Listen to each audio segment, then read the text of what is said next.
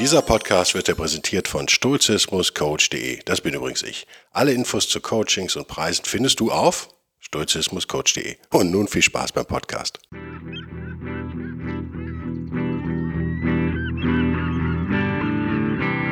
wilde Stoiker. Moderner Stoizismus für ein gutes Leben.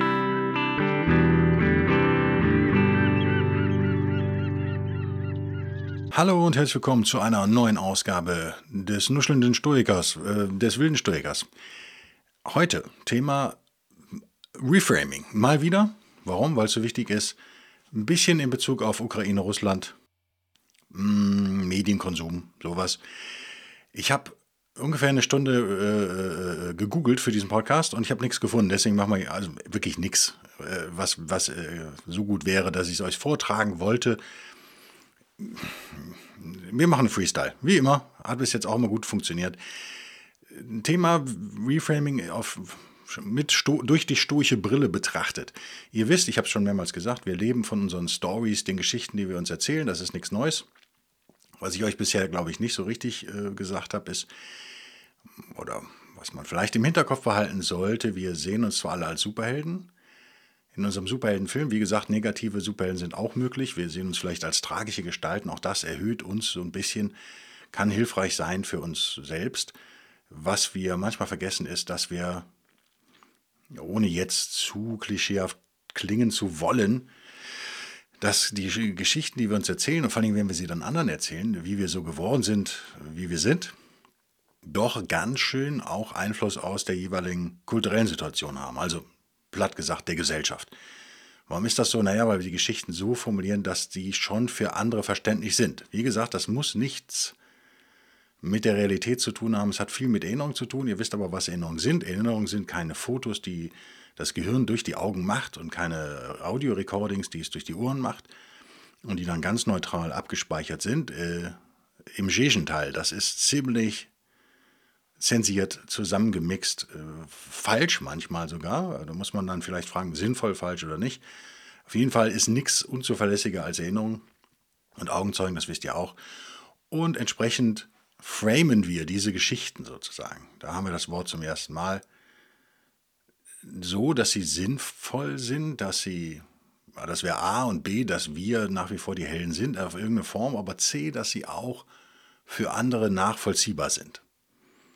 Und vielleicht, ja, verändern wir die Geschichten so weit, dass es fast schon Lügen sind, um eben was beim anderen zu erreichen. Mitleid wäre so ein Ding zum Beispiel oder Bewunderung. Und wenn wir das lange noch machen, glauben wir das selbst. Das äh, kann dem Besten von uns passieren, sozusagen, dass wir unsere eigenen Lügen glauben. Äh, das heißt aber noch lange nicht, dass wir eine Narzisstin sind oder ein Narzisst. Dann, äh, das ist äh, das wäre, das gehört bei denen dazu, ja, aber das ist da so gesteigert, das äh, ist dann pathologisch. Wir sind das hoffentlich noch nicht. So, jetzt können wir aber Reframing benutzen, die alte Reframing-Technologie, also das Bild in einen neuen Rahmen hängen, wenn ihr so wollt, einen neuen Zusammenhang hinter den Fakten aufstellen, sodass sie anders wirken, um diese Geschichten zu verändern. Denn manchmal oder oft vielleicht sogar, wenn ihr älter als 30 seid zumindest, äh, erzählt ihr euch immer die gleichen Geschichten, die irgendwann mal auch Sinn gemacht haben. Mit Sicherheit, sonst würd, würdet ihr, ihr sie euch nicht erzählen, das ist klar. Davon gehe ich jetzt aus. Keiner erzählt sich sinnlose Geschichten, aber ihr wisst, Gewohnheiten sind stark und Geschichten über uns selbst können auch zu Gewohnheiten werden. Und dann irgendwann einfach quasi automatisiert immer wieder erzählt werden, uns selbst, dem, dem anderen gegenüber. Und das sehr lange, nachdem sie aufgehört haben, Sinn zu machen. Also jahrelang, wirklich, jahrzehntelang teilweise. Äh, gerade die negativen Geschichten sind super powerful. Ich versuche hier so einen bedenklich Podcast machen, wie ihr merkt. Die haben, sind sehr kraftvoll, die sind sehr ausdauernd, die sind sehr überlebensfähig. Also ich bin ein Loser ist so eine Geschichte oder niemand findet mich attraktiv oder ich werde nie einen Partner finden und ich werde es immer versemmeln am Ende. Ja, ich ruiniere jede Beziehung, auch wenn sie noch ganz vielversprechend vielleicht anfängt. Das sind solche Geschichten. Äh, ich werde immer gemobbt werden, ich bin immer ein Opfer. Das sind jetzt äh, Glaubenssätze eher als Geschichten, aber dahinter stehen Geschichten natürlich.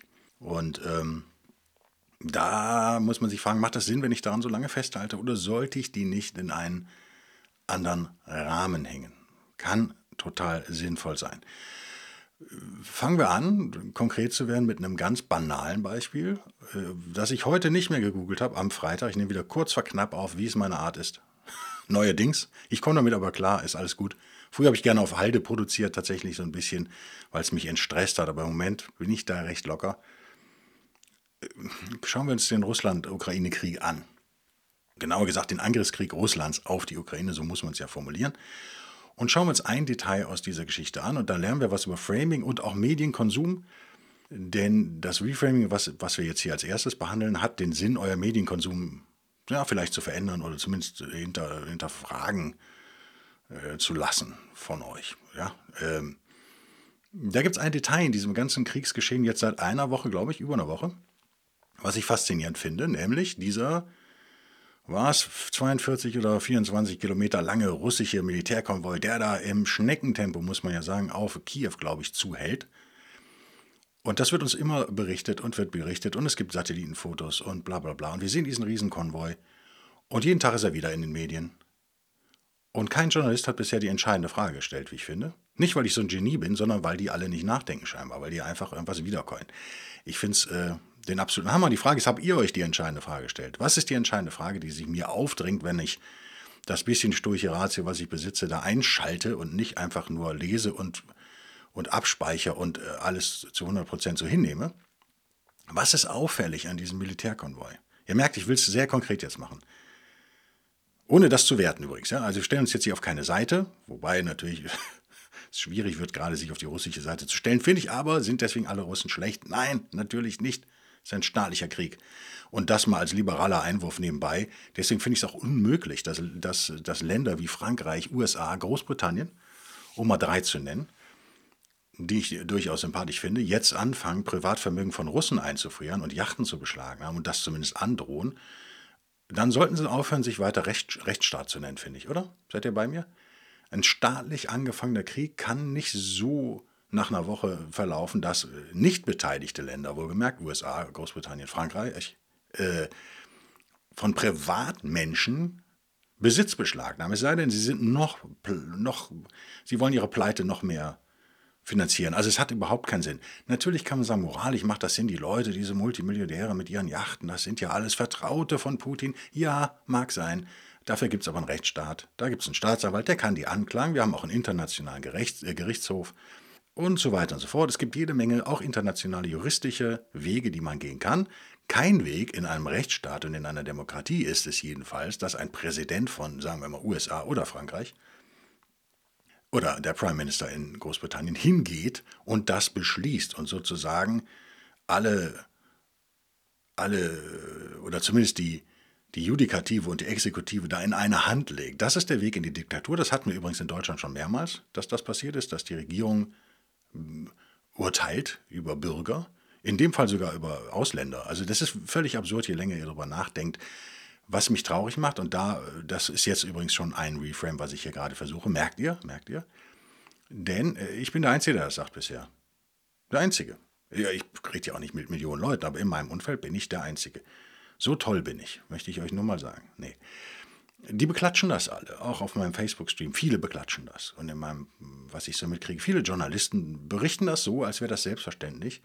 Und wieder mal stellt keiner die entscheidende Frage, nämlich ist das überhaupt rechtsstaatlich okay? Es ist völlig egal, ob es moralisch jetzt okay ist, das ist nicht meine Frage. Also, erstes Reframing hier wäre, die richtigen Fragen zu stellen. Nicht einfach hinzunehmen, dass das irgendwie okay ist, wie gesagt, als Stoikerin und Stoiker müssen wir natürlich mit Tugendhaftigkeit argumentieren. Wenn wir sagen, da hat jemand eine 700 Millionen Dollar Yacht in Nizza liegen, hat er die tugendhaft erworben? Dann müssen wir diese Frage beantworten. Ja oder nein? Wenn nein oder falls nein, dann gibt es Wege, da vielleicht was gegen zu tun. Aber der Weg kann nicht sein, dass Macron das beschließt. Das, sorry, ist nicht der Weg. Dieses Reframing finde ich total wichtig, gebe ich euch an erster Stelle hier jetzt schon mal mit. Kommen wir zurück zum Ukraine Konvoi, dem russischen Konvoi, der da durch die Ukraine kriecht. Frage A, im normalen Frame, den wir jetzt vielleicht unterwegs sind oder den wir jetzt haben, ist das so ein Bedrohungsszenario, merkt ihr? Emotional ganz stark, ja, die umkämpfte Hauptstadt mit den Helden, Die Klitschkos gerade im deutschsprachigen Raum nicht ganz unbekannt und äh, extrem sympathisch, wie ich finde. Gute Jungs.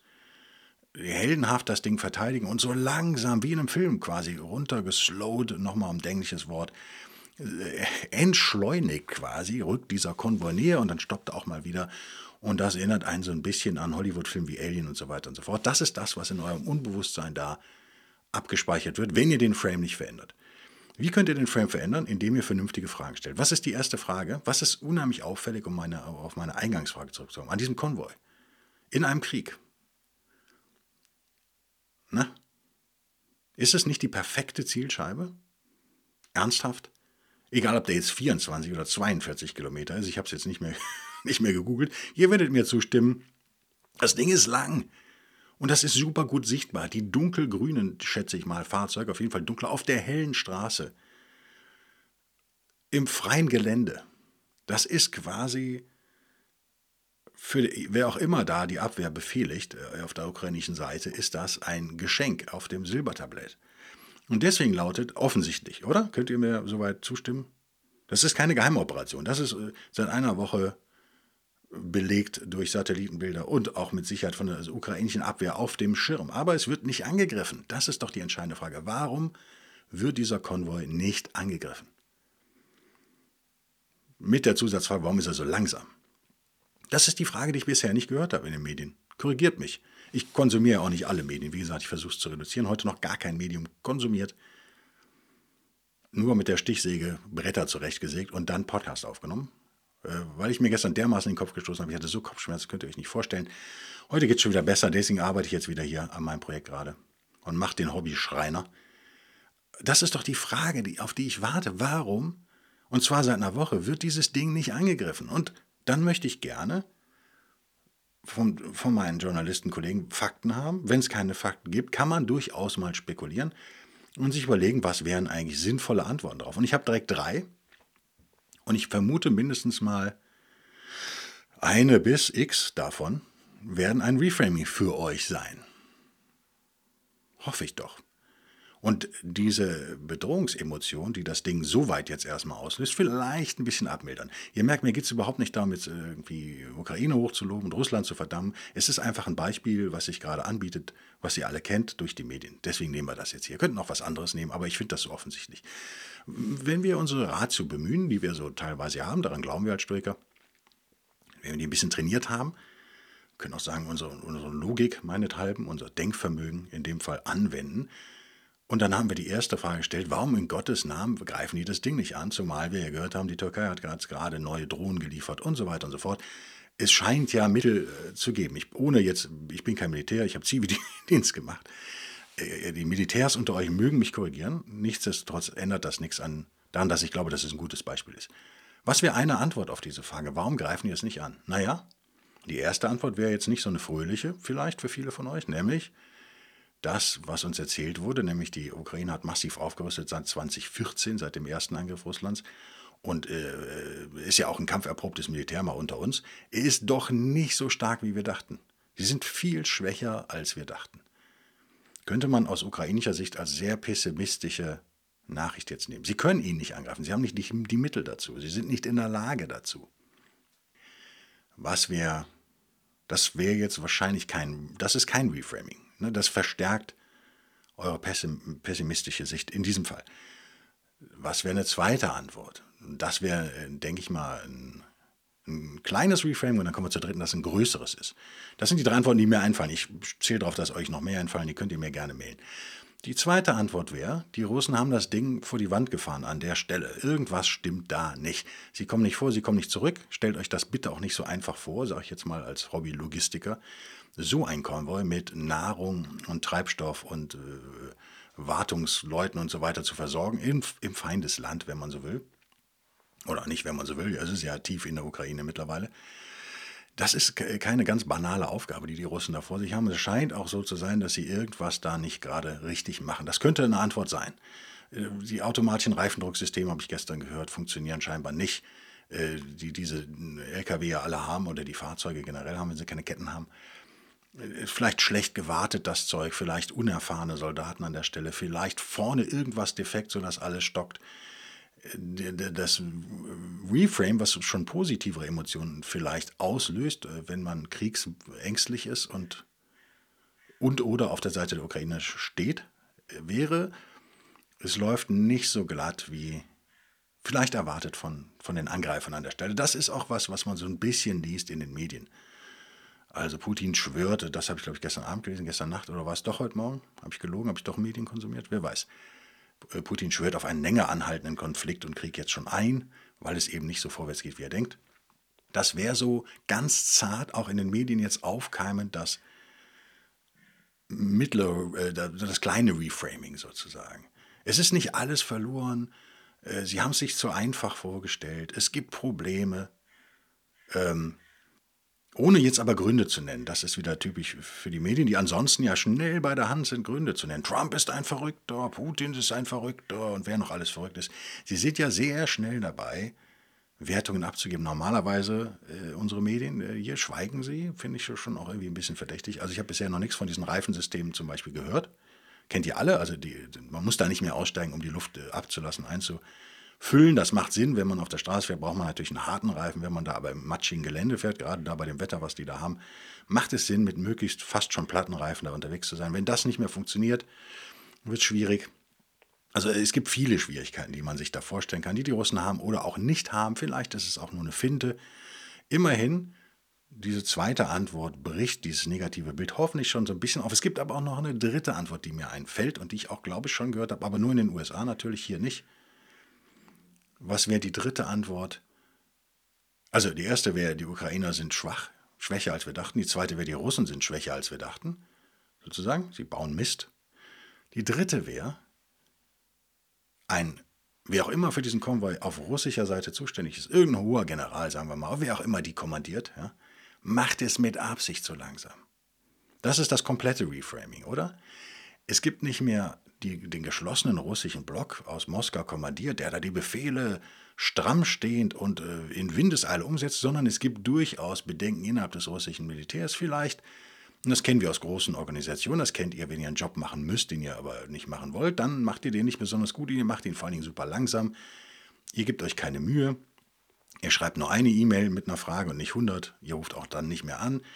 Ihr verlangsamt diesen Prozess, soweit es geht. Und warum sollten wir glauben, dass Militärs keine Menschen sind, vielleicht ist es Absicht, um diesen Krieg vielleicht zu beenden, um Kiew eben nicht einzunehmen. Das ist ein Reframing, was ich einfach mal euch vorstellen möchte. Ich sage überhaupt nicht, das ist so. Nochmal sage ich bei keinem der drei Antworten. Ich will euch nur drei Antworten geben, auf die man kommen kann, wenn man ein bisschen nachdenkt und ein bisschen äh, out of the box, äh, um im Englischen zu bleiben, denkt und nicht einfach nur die Medien konsumiert, als wären es Wahrheiten. Das habe ich ja für die Patrone und Lokalisten diese Woche schon gesagt, in so einem kleinen Audio-Podcast, Viertelstunde war es, glaube ich.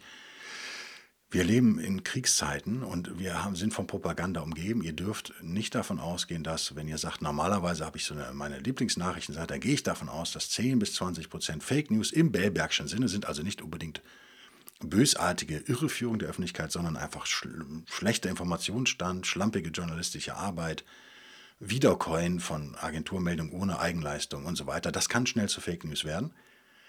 Wenn ihr, wenn ihr davon ausgeht, normal sind das so 10% vielleicht und 20%. Ich sage nicht, dass ich das tue, ich sage, vielleicht macht ihr das. Dann müsst ihr jetzt aber davon ausgehen, auch ein Reframing in einem Krieg, dass 99% Fake News sind, die ihr bekommt aus der Ukraine im Moment. Wie sollte es auch anders sein? Und die Journalisten schreiben ja selbst, es ist schwer, an, an in Anführungszeichen gesicherte Infos zu kommen. Und dann bringen sie uns noch die ganzen Infos. Aus dem ukrainischen Verteidigungsministerium. Propaganda. Aus dem russischen Verteidigungsministerium. Propaganda. Also von Twitter, Schwachsinn oder Fake News oder Fake Videos oder Fake Fotos. Es ist, würde ich behaupten, fast unmöglich, an echte Informationen momentan aus der Ukraine zu kommen. Es sei denn, man hat einen Spionagesatelliten in seinem persönlichen Technikspielgarten. Habe ich nicht. Deswegen und selbst dann wäre es schwierig. Geht davon aus, dass fast nichts stimmt, was ihr hört. Das bisschen, was ihr hört, was zu stimmen scheint, eben zum Beispiel dieser Konvoi, scheint ja, scheint zu stimmen. Wir wissen es nicht. Ich bin nicht da, ich sehe den nicht, aber ich gehe davon aus, dass der existiert. Da müsst ihr dann weiter nachhaken. War das jetzt so im ersten Teil verständlich? Wie man so ganz konkret die Ängste, die vielleicht durch zu viel Medienkonsum aufkommen und durch den immer, das immer gleiche Einhämmern der immer gleichen Meldungen, nämlich das bedrohte Kiew und der Riesenkonvoi nähert sich, dass man die, wenn man so ein bisschen stoicher gelassen bleibt, ohne da irgendwas verharmlosen zu wollen, mir geht es nicht um diesen Krieg, nochmal, das muss ich glaube ich echt zehnmal klarstellen heute, mir geht es ums Reframing. Mir geht es um Ratio, mir geht es um den Einsatz von Verstand, den man auch aus der Ferne einsetzen darf. Und mir geht es darum, äh, unsere Medien wesentlich kritischer zu konsumieren, als wir das vielleicht im Moment tun.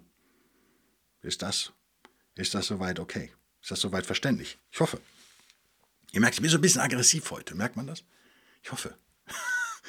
Ich muss, ich, muss, ich muss gleich wieder sägen und schrauben und das in der Kälte und naja, und mit Kopfschmerzen.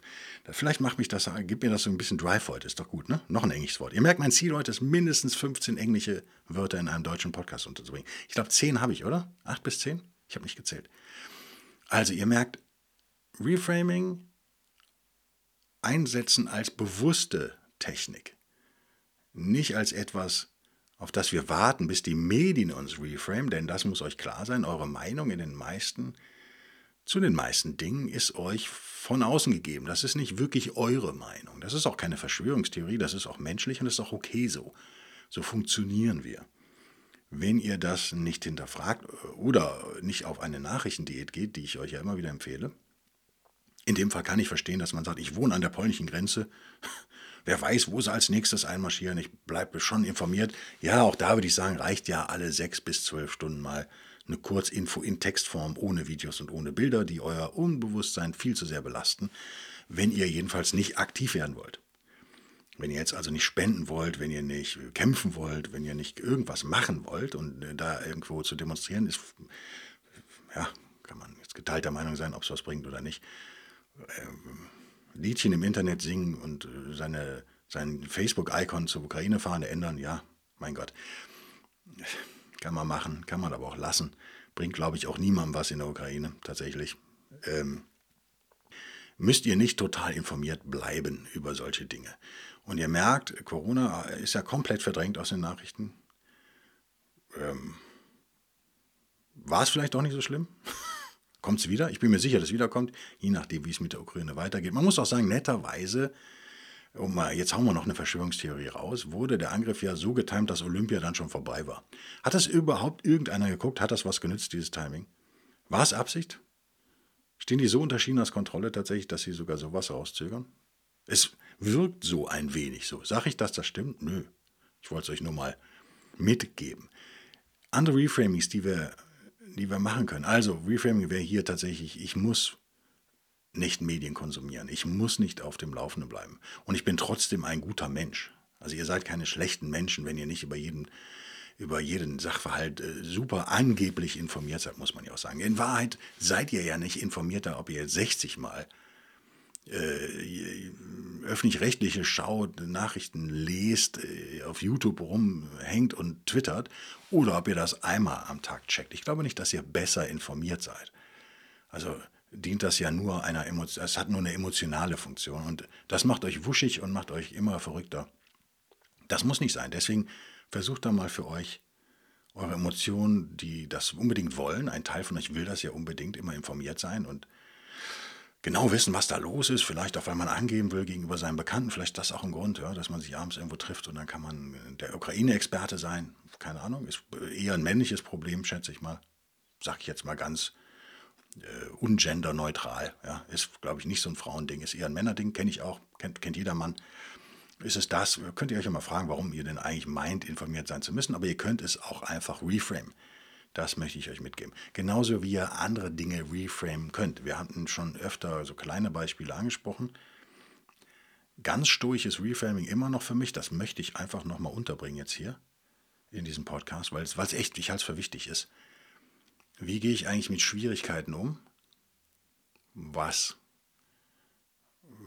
löst das emotional bei mir aus? Also ist das ein Problem oder ist es eine Herausforderung? Das ist das Reframing. Ich kann es als Schwierigkeit beschreiben, also es fängt schon mit dem Wording an, das war jetzt, glaube ich, Wort 11, oder? Allerdings in meinem Beruf ein erlaubtes Wort, das Wording. Also mit der Wortwahl fängt es sozusagen an. Ich werde vor eine Schwierigkeit gestellt, Wort 1 oder ein Problem, Wort 2. oder irgendwas ist total mies gelaufen. Das wäre so die Formulierung 3, würde man jetzt sagen. Also ihr merkt, ihr könnt ganz viele negative Wörter benutzen, um so einen Zustand zu beschreiben. Das wäre jetzt wenig stoisch tatsächlich. Ähm, ihr könnt aber auch einfach positive Wörter dahinsetzen. Auch wenn ihr das noch nicht glaubt in eurem Innern, könnt ihr euch angewöhnen, die Dinge positiver zu formulieren. Das hat nichts mit positivem Denken Quatsch zu tun, auch wenn das jetzt vielleicht so klingt. Mir geht es echt um ein ein emotionales Reframing aus stoischer Sicht. Denn was ist die stoische Sicht? Naja, in den meisten Fällen wissen wir überhaupt nicht, ob es wirklich ein Problem ist. Wir meinen, dass es eins ist, aber wir können es ja erst in der Rückschau sozusagen vernünftig beurteilen. Und oft ist es so, dass das, was uns als Problem vorkam, uns vielleicht vor was Schlimmerem bewahrt hat, zum Beispiel, oder eine Früherkennung von irgendwas ermöglicht hat, ein Gegensteuer noch möglich war, was ohne das Problem sei es jetzt medizinisch oder geschäftlich, vielleicht nicht möglich gewesen wäre. Also unheimlich oft, ich würde fast sagen, also bei mir, bei so einem Bekloppen wie mir, 90 Prozent aller Probleme, die ich früher so wahrgenommen habe, waren ja keine. Also wenn ich eins gelernt habe in meinem Leben, ist, dass die richtig harten Nummern, die kommen unerwartet. Darauf kannst du dich nicht vorbereiten.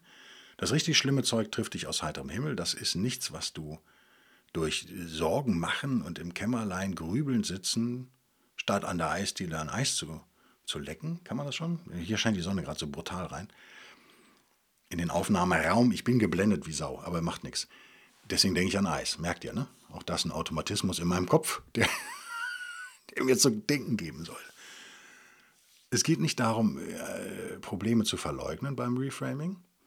Es geht nicht darum, so zu tun, als gäbe es den nicht. Es geht aber darum, erstmal so eine stoische Haltung einzunehmen.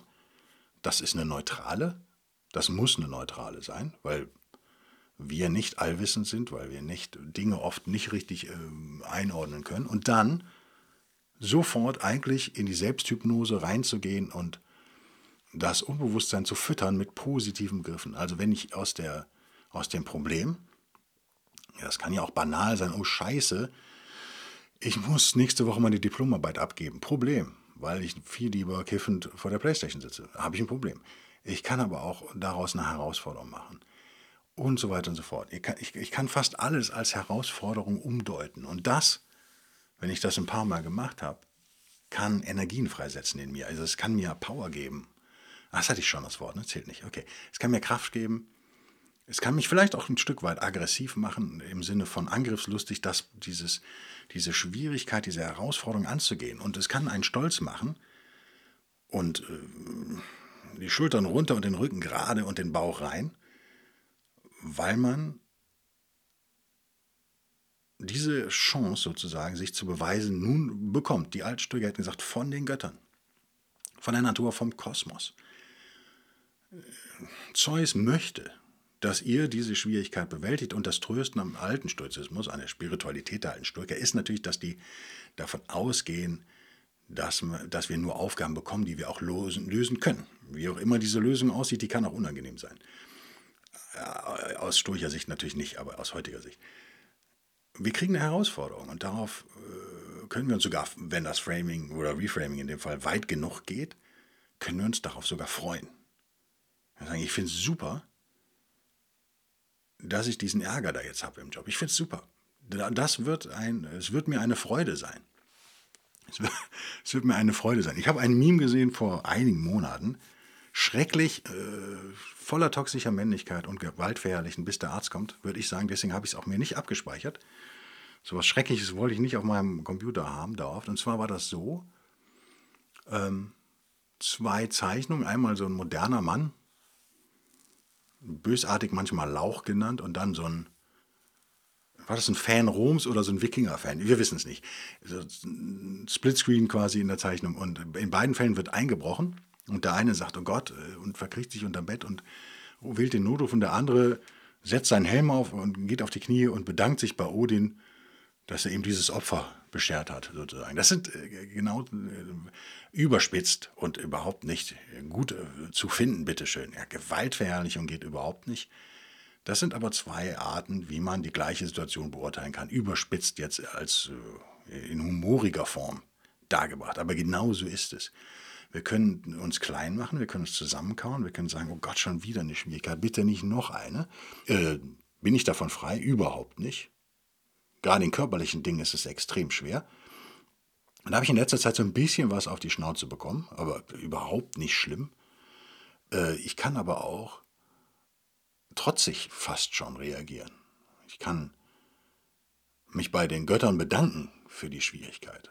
Und ich kann mir und den Göttern beweisen, dem ganzen Kosmos beweisen, dass ich in der Lage bin, diese Herausforderung nicht nur anzunehmen, sondern sie auch zu bewältigen. Ihr merkt, allein vom, vom Wording her, es zählt auch nicht, war auch schon doppelt verdammt, allein von der Sprache her, äh, wenn man es aus einem Energie, aus einer Energiematrix, wie ich es gerne mache, her beurteilt, merkt ihr ihn ganz anders. Hat eine ganz andere Durchschlagskraft das ist auch was anderes als positiv denken, weil positiv denken ist so pathologisch. Also das heißt, ich leugne eigentlich, was, was da ist und hoffe über Affirmation und positives Denken. Ich hoffe einfach, dass der, der Kelch nochmal an mir vorübergeht, sozusagen.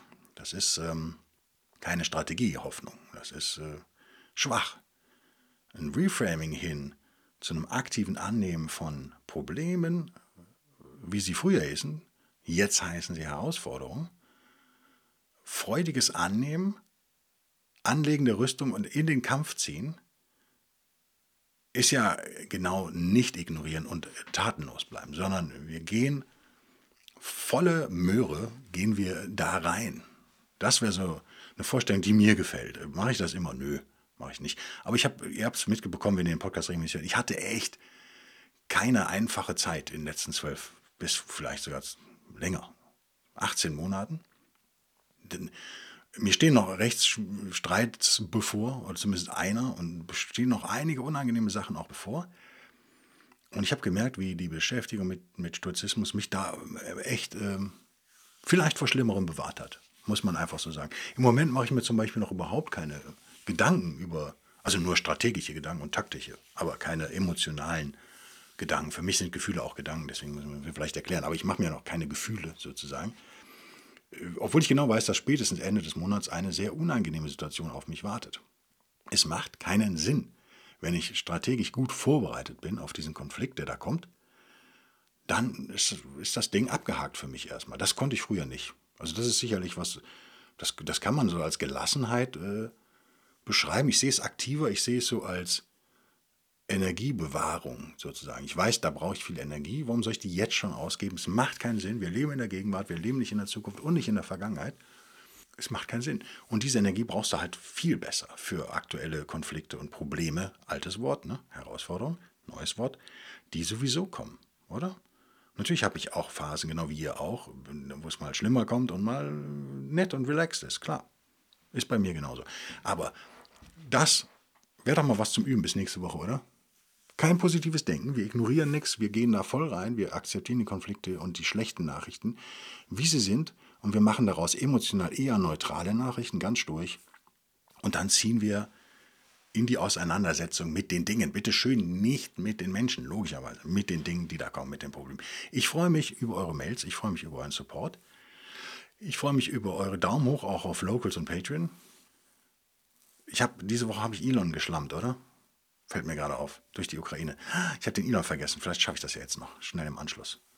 Ähm, ich freue mich auf euer Einschalten nächste Woche wieder. Bis denn dann, tschüss.